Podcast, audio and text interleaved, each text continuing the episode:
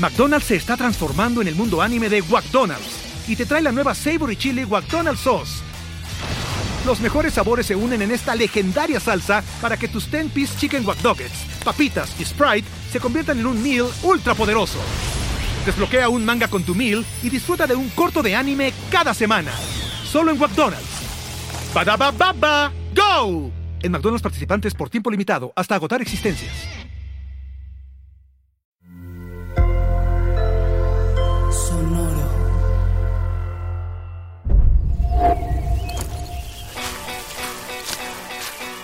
Pasos Libres.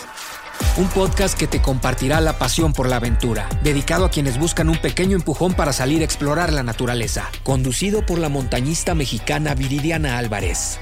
Hoy nos acompaña Arturo Islas, mexicano, actor, conductor, conferencista, empresario y ambientalista. Obtuvo el premio El Sol de Oro en el Redford Center en junio del 2019 por el activismo ambiental que realiza. A lo largo de su carrera se ha desenvuelto como actor y productor de diversos contenidos relacionados con la naturaleza. Ha traspasado fronteras a través de la viralización en redes sociales y en este episodio nos contará cómo acercarte al sendero y conectar con la naturaleza, sumando además una perspectiva de cuidado al medio ambiente. Pasos Libres, presentado por Flexi Country y Sonoro. Bienvenido Arturo a Pasos Libres conociendo un poco de tu trayectoria y de cómo fue ese acercamiento, ¿cómo te describirías y a lo que te dedicas y en qué proyecto estás actualmente? Hola Viri, ¿cómo estás? Eh, buen día. Pues siempre es bien difícil autodescribirte. Más bien, creo que me, me siento muy feliz porque trabajo en algo que me encanta y que amo y creo que es mucho más fácil desarrollarte en un área que, que te gusta, ¿no? Creo que hoy en día a veces nos dedicamos a cosas que ni siquiera queremos por agradar a los demás, por agradar a la familia. Y yo creo que una de las cosas más difíciles ha sido ir sorteando obstáculos para, para poder tratar de buscar esa felicidad que no la llena el dinero en este planeta, sino que la capacidad de ser feliz con lo que tenemos, ¿no? En el aquí y en el ahora. Y para eso hay que buscar muchas cosas, como a hacer lo que más amas, te ayuda, ¿eh? Te ayuda a estar mejor. Antes de llegar a este punto, leí un poco de cómo te pues metiste a la naturaleza con los halcones. Y bueno, compártenos cómo empieza ese contacto con el sendero, con la naturaleza. ¿Cómo lo recuerdas? Pues totalmente de manera natural y genuina, ¿no? Eh, recuerdo momentos muy bonitos de mi infancia. Yo nací en una ciudad cosmopolita, que es la Ciudad de México, una ciudad sumamente agitada. Y acá encontré las posibilidades de, la naturaleza, ¿no? Más bien creo que la naturaleza me encontró a mí, eso es una bendición, es un privilegio. Y bueno, pues un vecino volaba los halcones, yo tenía muchas ganas de aprender y, y en ese aprendizaje me di cuenta que, que, la naturaleza siempre me iba a sorprender, ¿no? Y la naturaleza, cuando estás cerca de ella, siempre tiene algo preparado para ti y es por eso que, que me gusta protegerla, me gusta defenderla me gusta darle voz. Y bueno, la cetrería, ¿no? Es, es un arte milenario en el cual, pues bueno, se, se, entrenan a las aves de presa, ¿no? Los halcones, las águilas, los gavilanes, para que ellos casen. Ese mismo arte milenario ha funcionado hoy en día para rehabilitarlos cuando vienen heridos. O en los aeropuertos, ¿no? Cuando va a despegar o aterrizar un avión, se vuelan halcones para que se alejen las aves, para que no pase lo que pasó en el río Hudson, ¿no? Para la gente que está escuchando el podcast, recuerden ese accidente donde un pato entra en una turbina el avión se cae en el río Hudson y eso es justamente lo que hacen los halcones en los aeropuertos, evitar ese tipo de accidentes. Pero bueno, para pronto mi vecino volaba los halcones y yo me di cuenta que es algo que me apasionaba muchísimo y salía a volar los halcones, eh, salía a llevarlos al campo y en el campo uno se encuentra muchas cosas y años atrás, pues todavía mucho más, ¿no? Eh, cada vez es más difícil encontrar fauna y biodiversidad en la naturaleza. Pero así empieza la conexión. Sí, total, ¿eh? Fíjate que sí es eh, acercándome como a, a, estas montañas de México y viendo cuál es la fauna que, que se supone que debe de haber ahí y es muy poca la que te encuentras. Sí, cada vez es menos y eh, tristemente muchos no se dan cuenta porque las ciudades, la vida diaria, la vorágine de vivir como nos hemos exigido los seres humanos a vivir, nos ha nublado los ojos, nos ha alejado de la realidad. Y en todo este camino que te ha tocado conocer los animales, la naturaleza, ¿cómo se vuelve ya de una manera profesional?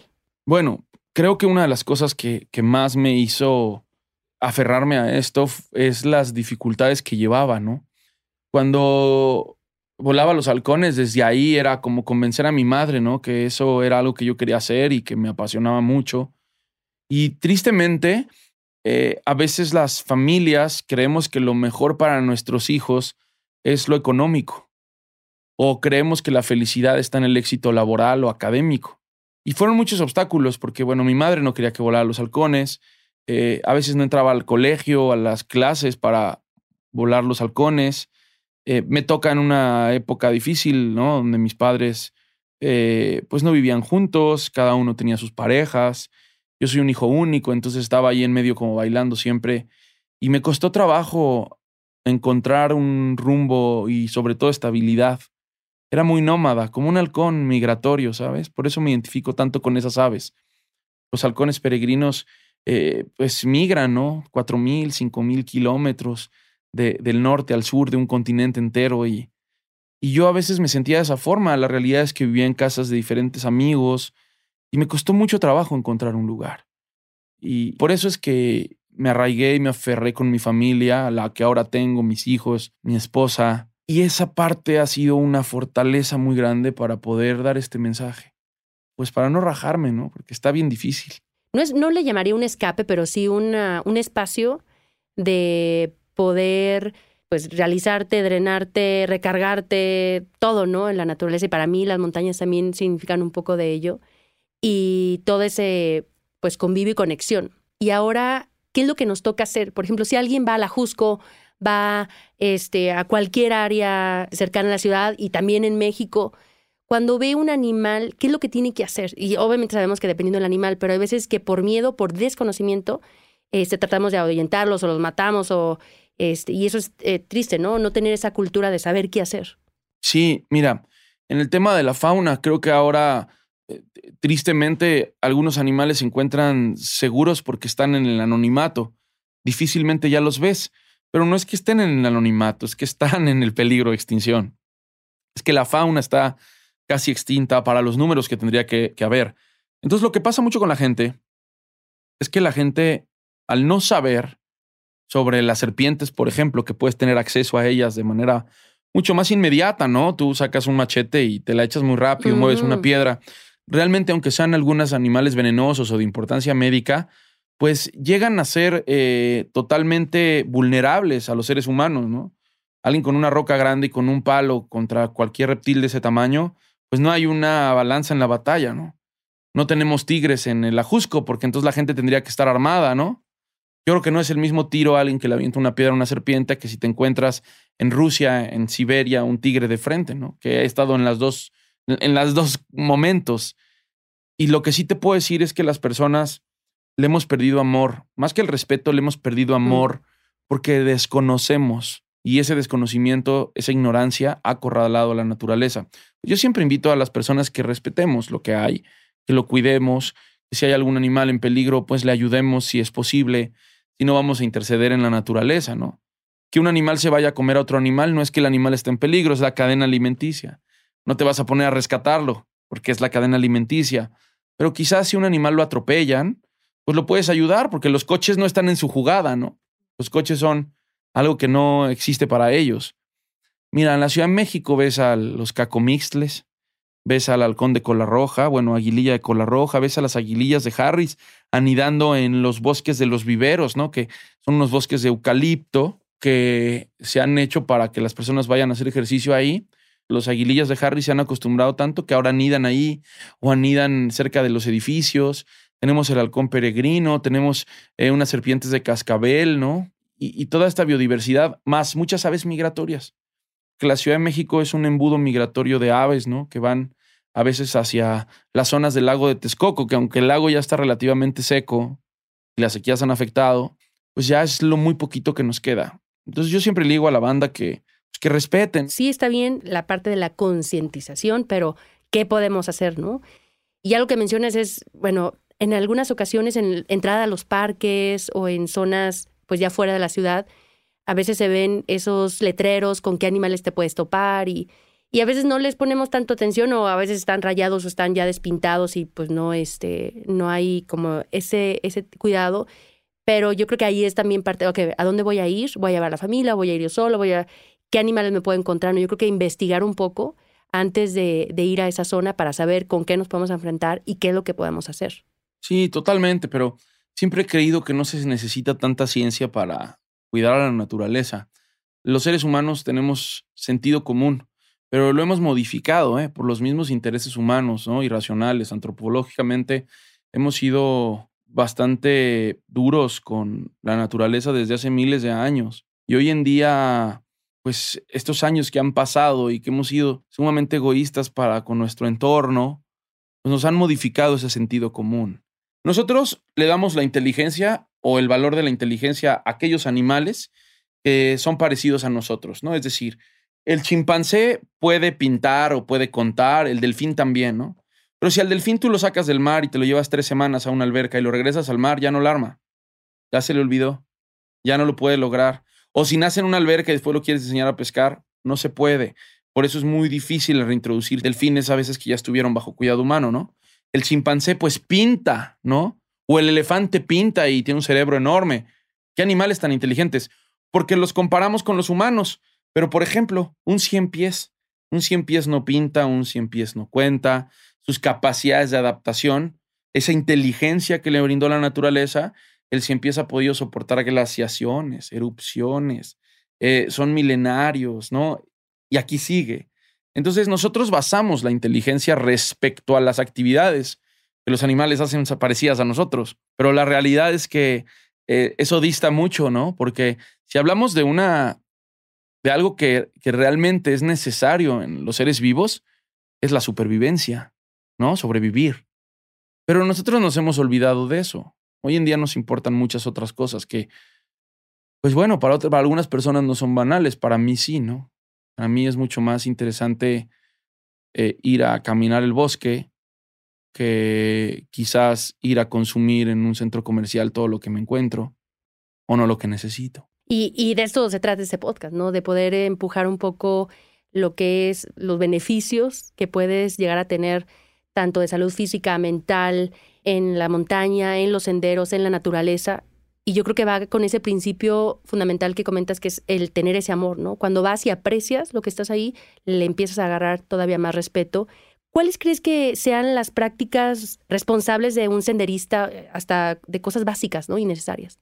Bueno, pues siempre llevarte tu basura, ¿no? Eso es bien importante.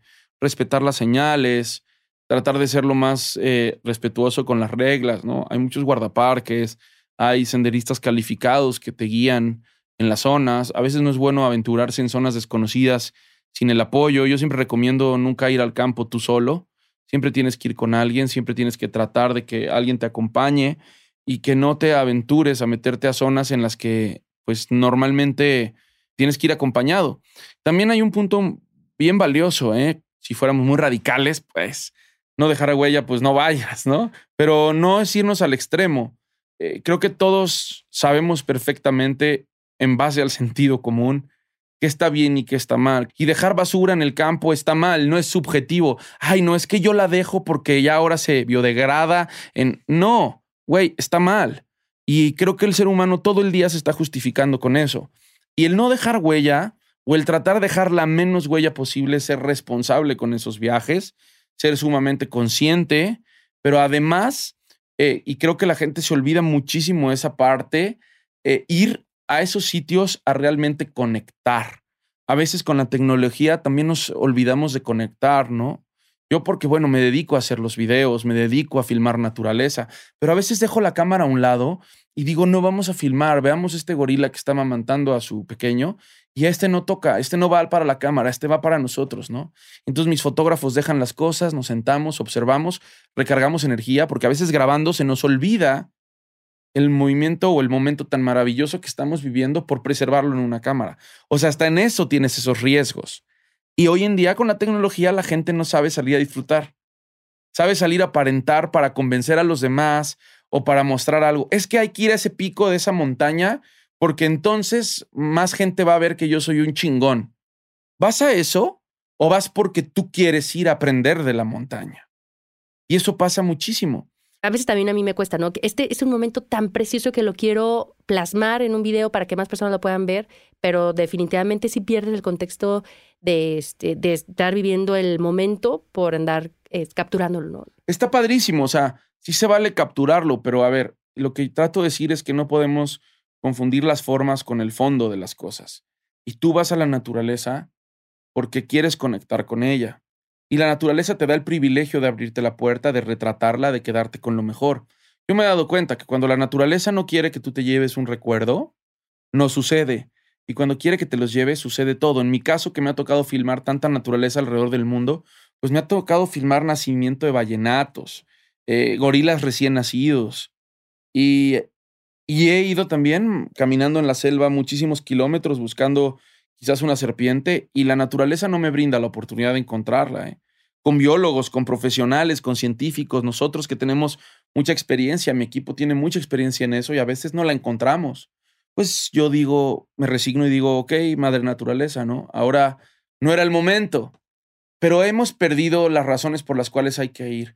¿Y sabes para qué hay que ir a la naturaleza? Para convertirnos en mejores seres humanos, más responsables. No podemos cuidar lo que no amamos o lo que no conocemos.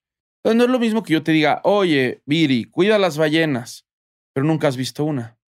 A que yo te ponga una enfrente y te diga, mira, Viri, ¿ya viste esto? Está del tamaño de la lancha. Ve la cola. Viene viajando desde Alaska. Ya está aquí en Baja California Sur. Viajó desde allá. ¿Sabes por qué hay que cuidarlas? Por esto y por esto y por esto. Y lo que haces en tu casa repercute así y así. Lo ves diferente, ¿verdad? Alguien que a lo mejor está viendo solo las telenovelas, ¿no? Y que no se ofendan los que les gustan las telenovelas, están bonitas también.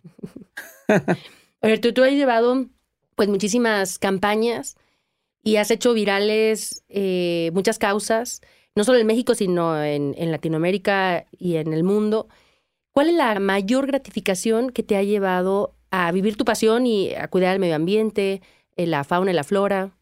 La gente sí te puedo decir que mi mayor recompensa es la reacción de las personas, ¿no? Cuando alguien viene o cuando un niño me abraza o no sé, Guadalupe, que es una persona que me sigue hace muchos años y la menciono ahora, porque la he visto crecer poco a poco y ella me dice, yo me dediqué a estudiar esto porque yo te veía desde hace mucho, ¿no? Y así como Guadalupe, pues hay muchos más, ¿no? Y para mí eso es la cosa más bonita de esto. Sí, total. Inspirar.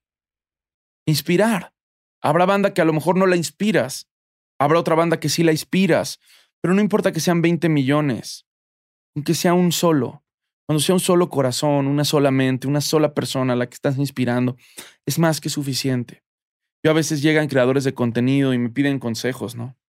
¿Y cómo puedo crecer? ¿Y cómo puedo hacer? Y yo les digo, esos tres, esos cuatro, esos cinco que estás inspirando son igual de valiosos que si puedes inspirar a dos millones. Sí, quizás queremos inspirar a más personas. Pero tú no sabes el corazón de quién estás tocando.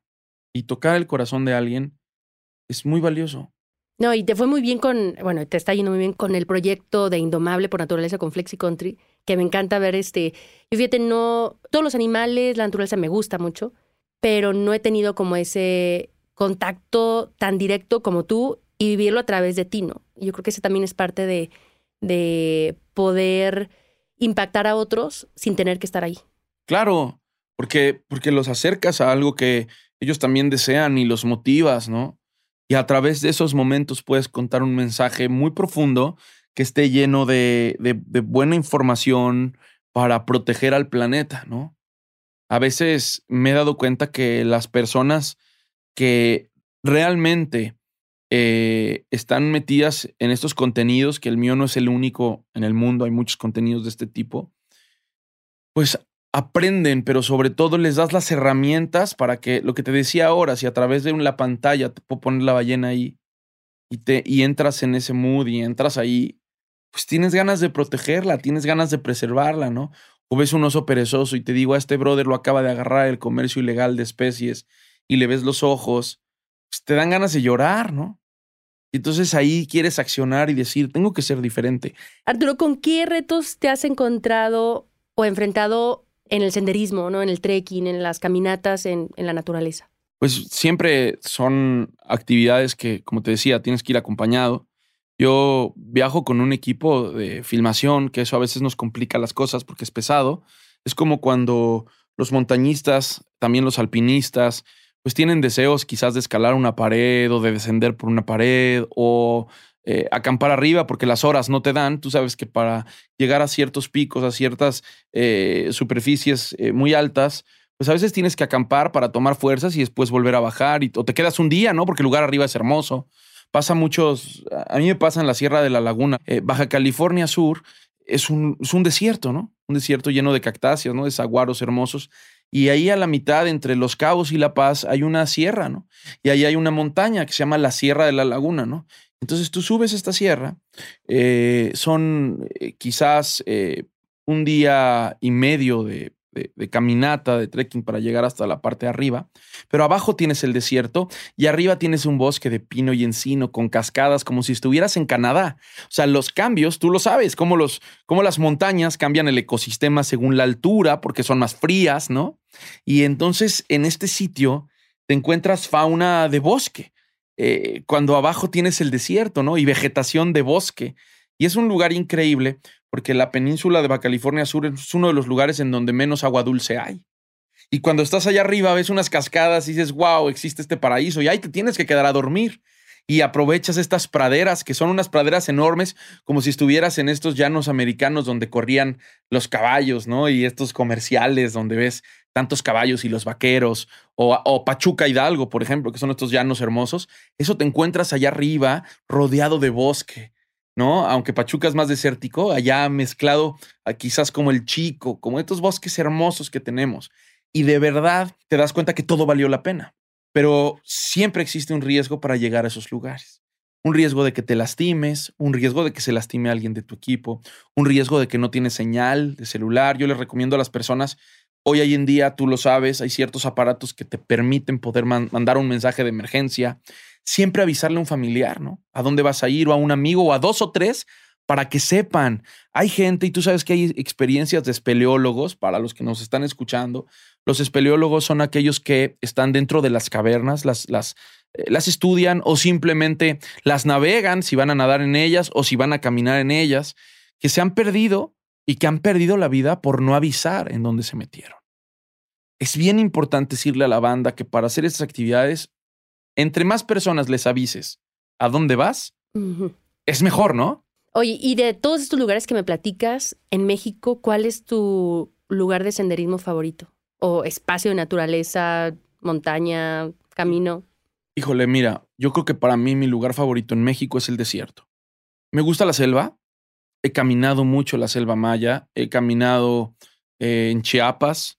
He encontrado y he filmado biodiversidad ahí. Tengo algunos capítulos de mi serie de naturaleza, la que estuvo en televisión, de Chiapas, de Veracruz, y he encontrado lugares increíbles, ¿no? Me acuerdo de un sitio cerca de Nancillaga, en Veracruz, que es como un sitio muy mágico, lleno de árboles, y está lleno de estas ranas de ojos rojos, unas ranas que tienen los ojos rojos, que se utilizan mucho para la publicidad de restaurantes tropicales. O sea, la rana ni es de ahí, pero ahí lo pone, ¿no? Es esta rana hermosa, Agalignis calidrias, ¿no? Que es una ninfa de bosque, eso significa. Y estas ranas entras y entonces te mueves y te perciben y todas abren los ojos y te ven. Entonces ya no sabes, ¿no? Si estás en un cuento o estás en la realidad y escuchas unos sonidos preciosos en la selva, mientras los monos aulladores están aullando y haciendo estos sonidos, escuchas a las ranas, ¿no? Croar y todo está hermoso. Y, y de verdad que la selva me apasiona mucho, pero el desierto, el desierto es algo con lo que a mí me ha conectado con la naturaleza muchísimo porque ahí es donde empecé a volar los halcones en los desiertos mexicanos, porque por alguna razón los cielos de los desiertos me, me encantan, el clima del desierto me gusta, es extremo, me gusta el calor, el frío, estos fríos nocturnos del desierto son hermosos y para mí son muy nostálgicos. A veces siento que la humedad de la selva me asfixia un poco más, hay que reconocerlo. La gente cree que porque uno filma naturaleza o yo que estoy tanto en la naturaleza, estoy acostumbrado, ¿no? Pero me decía un esquimal en el círculo polar ártico que viven a menos 40 grados centígrados que nunca te acostumbras, ¿no? Tanto que estos cuates están chimuelos, ¿no? O están de malas porque la glándula pineal y el sol no les da, entonces los tipos están encabronados todo el día. No, no te acostumbras. Y el desierto creo que es a veces un poco más generoso. Viene un calor abrasador durante la tarde, pero la noche te puede arropar. Menos el de Sonora, ¿eh? El de Sonora, híjole, es un desierto abrasador. Tú que eres montañista, yo creo que una de las cosas más difíciles que he hecho han sido en México y ha sido en la isla Tiburón. En la isla Tiburón para filmar al borrego cimarrón. En las montañas de la isla Tiburón, creo que yo no he vivido una experiencia más retadora que esa. ¿Por qué? Híjole, porque estábamos a punto de llorar, porque es difícil encontrar el cimarrón en la montaña, porque a veces crees que no vas a lograr los objetivos, ¿no? Tú como montañista tienes una meta, ¿no? Y voy a llegar a cierto punto. El problema es que aquí el punto se mueve y se llama borrego cimarrón. Entonces el punto no existe, o sea, existe, pero se está moviendo y estás es un animal que puede escalar entre las rocas, en peñascos muy peligrosos. Estábamos a 45 grados. No hay, o sea, no es un lugar donde encuentras agua. Eh, o sea, encuentras agua en ciertos aguajes muy pequeños, pequeñas hebras de agua que se contaminan con facilidad de renacuajos, de una especie de chinche de agua que es que duele muchísimo el piquete. Entonces, la poquita agua que tienes hay que colarla con estos eh, filtros que llevamos, pero es poquitita, o sea, es una hebra de agua. Estás a 45 grados centígrados, estás rodeado de agua salada, la brisa hace que te pique la piel, ¿no? Estás tanto tiempo en esas condiciones. Y la noche es una noche de arriba de los 30 grados. Más el equipo, no hay sombras, estás en el de, te avientan en el desierto. Entonces, tú sabes perfectamente que puedes poner tu casa de campaña, pero tú sabes que una casa de campaña con el sol abrasador no funciona. Entonces tienes que poner eso son matorrales bajos. Difícilmente encuentras uno que otro árbol, hay muy pocos. Entonces tienes que encontrar el árbol justo en donde vayas a poner el tendedero y abajo. Es, no te quieres mover de la temperatura. Yo, la verdad, creo que ese ha sido mi momento más retador y más complicado. Grabar borregos y marrón. Y es gratificante tenerlo. Cuando algo te cuesta tanto, de repente ya este, el, resultado es, lo valoras más, ¿no? Siempre. Oye, y este, regresando un poquito como al tema de los animales que nos podemos encontrar en los senderos, yo pensaría como en, este animal que nos puede poner como en alerta, la víbora, ¿no? Porque si vemos a, este, un conejo o algo de, de fauna por ahí, eh, a lo mejor nos ve y se asusta, ¿no? O, nos escucha, y, pero la víbora, ¿qué, ¿qué, recomiendas tú que tengamos que hacer cuando vemos una víbora? Siempre llevar unas buenas botas. Eso también es importante para el campo. Eh, muchas personas, sobre todo de las comunidades indígenas, que llegan a ser mordidos por serpientes, es porque desafortunadamente por la situación económica no tienen acceso a un buen calzado. Pasa mucho con niños que tienen que cruzar las selvas para ir a estudiar. Pasa mucho con niños que tienen que cruzar los desiertos y las sierras para ir a estudiar. Eh, el calzado es bien importante. Creo que una buena bota te puede salvar de una buena mordida. También es importante. Una bota al tobillo, al. Sí, mira, ya con que sean botas, porque hay gente que se va de tenis, hay gente que se va de guaraches y hay zonas en donde las serpientes, y sobre todo en épocas del año, como el verano, que el primavera son épocas calientes, que las serpientes son mucho más abundantes. No es que no estén, pero están con mucha más visibilidad en la búsqueda de calor. Ser observadores, escuchar, despertar nuestros sentidos. Si escuchas un cascabel, le das la vuelta, ¿no? No, no, no lo pisas. Eh, por lo general las serpientes nos avisan. A veces, bueno, si ya metes la mano en una piedra y te mordió, pues ya, ya te tocaba o no sé, porque seamos sinceros, no, no tenemos tantas mordidas de serpientes. O sea, es más el mito, es más como la película de tiburón. O sea, tú, tú lo sabes, o sea, las y siempre te dan chance. O sea, a lo mejor, ¿por dónde vas a hacer el montañismo? Si vas a ir por donde la hierba está altísima, pues a veces ni siquiera se puede. Tienes que ir por los senderos. Tienes espacio para ver qué hay a un lado. Para eso son senderos, ¿no? Tienes que ir por rutas que a lo mejor ya están un poco más eh, abiertas para el paso humano. El riesgo con lo que yo hago es que a veces entro a zonas desconocidas, ¿no? Y esas zonas desconocidas, con la hierba muy alta, es peligroso. Por eso sí trato de llevar buen calzado. Y de otro tipo de animales, creo que solo las serpientes son las que te podrían poner en riesgo. Tú sabes que si te encuentras un puma, pues por ahí hay un video de internet que el puma persiguió al corredor, pero es uno en un millón. O sea, normalmente el puma te ve y se va a escapar. O sea, él no quiere confrontarse con los humanos. Los jaguares igual, ¿no? Tenemos jaguares en Oaxaca, en, Chiapas, en Sonora, en Sinaloa. el jaguar te va a ver y se va a seguir, ¿no? Es, eh, es difícil que un jaguar dime de algún ataque de jaguar a seres humanos, ¿no? La realidad es que pues es muy poquito lo que hay, ¿no? Oye, ¿cómo involucrarías a personas que no son tan afines a la naturaleza ni a, ni a estas prácticas al aire libre que se animen a explorar? Pues que tengan una primera experiencia lo más cuidada posible. Siempre lo asimilo como con los tiburones, ¿no? Y estaba hablando con Luciano sobre, porque nos encontramos a una gran amiga mía, Regina Domingo. Creo que es una de las especialistas para el eh, free diving con orcas en México más importante que hay hoy. Ha, ha desarrollado unas técnicas muy interesantes para poder ver a las orcas bajo el agua. Y nos la encontramos en el aeropuerto, a Regina, ¿no? Vio a Luciano y le preguntó, Luciano, ¿qué onda? ¿Ya estás listo para los tiburones? Y le dice, no, es que mi papá todavía no me quiere llevar a la jaula con los tiburones blancos, ¿no? Entonces yo no encontraba cómo explicarle a, a, Luciano por qué no era el momento todavía, ¿no? Y, y, y, el, y el tema es que entrar con los tiburones blancos es un agua muy fría. Llevas un traje, sí, es un agua muy fría. Eh, bajas con la jaula. Tienes ciertas situaciones que quizás pudieran ser una mala experiencia para una primera experiencia. Y entonces decidimos que vamos a ir a los silky, ¿no? Los tiburones sedosos, que es en verano, que está calientita el agua, que están, los puedes snorkelear arriba, no son todavía unos depredadores tan imponentes. Entonces a lo mejor su primera experiencia con los tiburones es mucho más bella. Entonces yo le recomiendo a las personas que quieren hacer senderismo, igual que lo que le recomendaron a Luciano, trata de buscar experiencias que pudieran ir acorde a que tengas la mejor experiencia la primera vez. Viri, no creo que una persona que te vas a llevar por primera vez te la vas a llevar a un pico complicado. Te la vas a llevar a un lugar un poco más amigable y de ahí vas escalando. El problema es que el ser humano quiere correr antes de saber caminar. El cuerpo se adapta a las alturas, al calor, al frío. Tienes que cuidar tu agua. Una gran recomendación, ¿no? A veces llegan arriba y no te ha tocado, Viri, que tú les das de tu agua de comer y todo, ¿no? Pues es que, se acaban pensé todo. que era tan largo y... Sí, y van comiendo, ¿no? Y a la mera hora les dices, oye, no te vayas comiendo todo, aguanta, porque vas a subir allá arriba y esa manzana va a ser muy valiosa para ti. Y te va generando una experiencia, ¿no? Y toma decisiones que es poco a poco, a introducir a alguien de manera, pues, más disfrutable, como dices. ¿no? Sí, eso acabas de decir. Además de la experiencia, esa toma de decisiones se vuelve una experiencia maravillosa. O sea, el, saber cuándo hacerlo, el confiar en las personas que tienen un poco más de experiencia, hace que el senderismo se vuelva una experiencia maravillosa y que te vayan guiando. Hey, cuida eso. Es bonito desde que te dicen, hey, solo dos botellas de agua. Pero ¿cómo?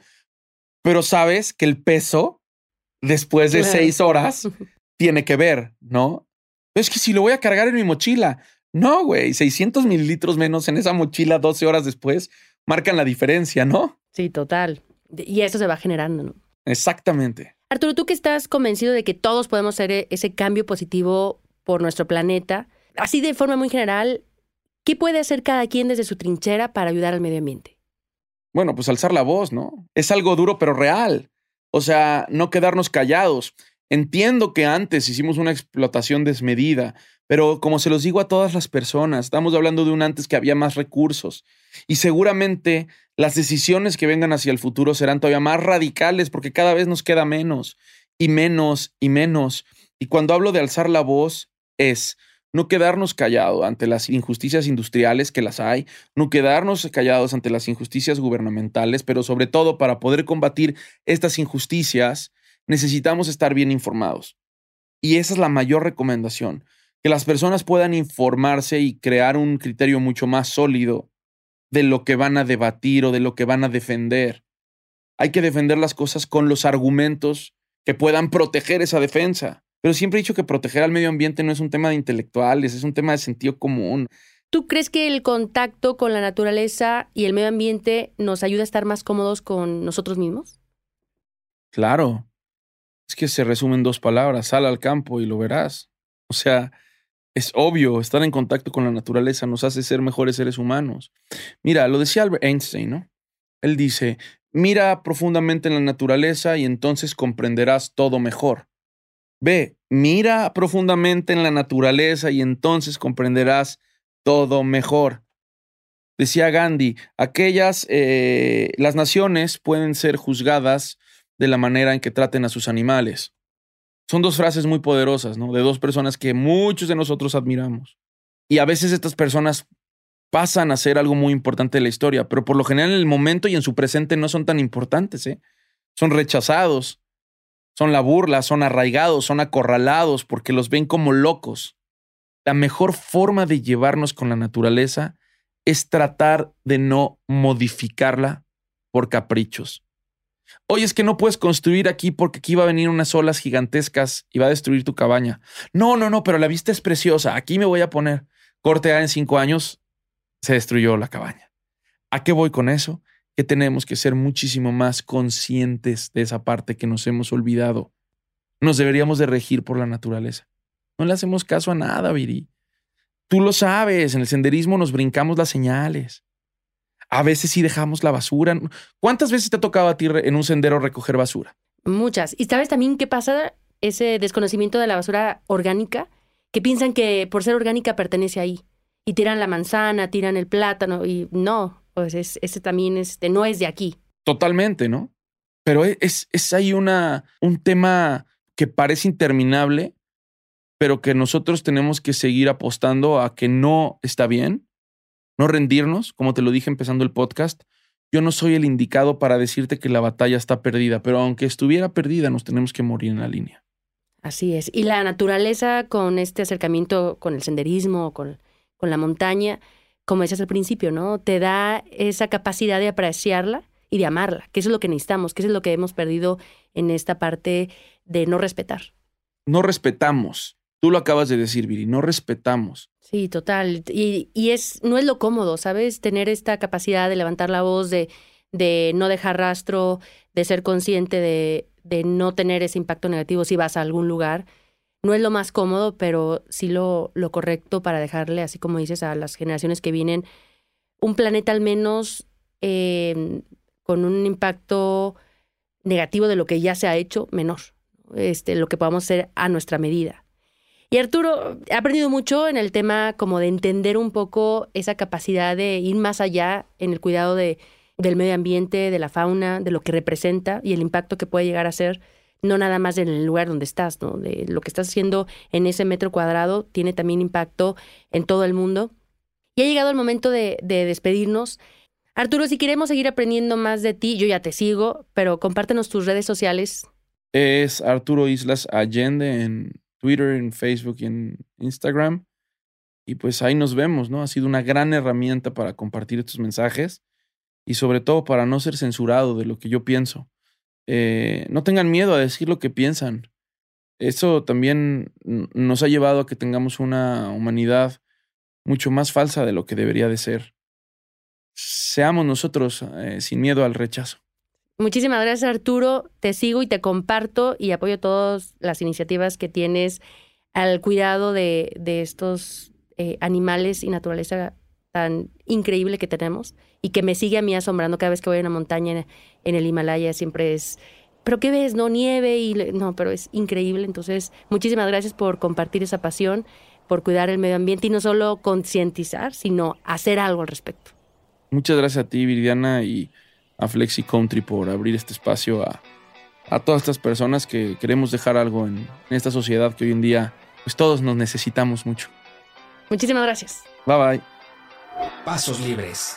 Es un podcast de Flexi Country y Sonoro con Viridiana Álvarez. Envía tus comentarios y preguntas en redes sociales al hashtag Pasos Libres y arroba FlexiCountry o arroba Sonoro Podcast. Suscríbete y recomiéndalo a quien le urge sentir la naturaleza. Nos encontramos en el sendero. Sonoro. With lucky landslots, you can get lucky just about anywhere. Dearly beloved, we are gathered here today to. Has anyone seen the bride and groom? Sorry, sorry, we're here. We were getting lucky in the limo and we lost track of time. No, Lucky Land Casino, with cash prizes that add up quicker than a guest registry in that case, I pronounce you lucky. Play for free at LuckyLandSlots.com. Daily bonuses are waiting. No purchase necessary. Void were prohibited by law. 18 plus. Terms and conditions apply. See website for details.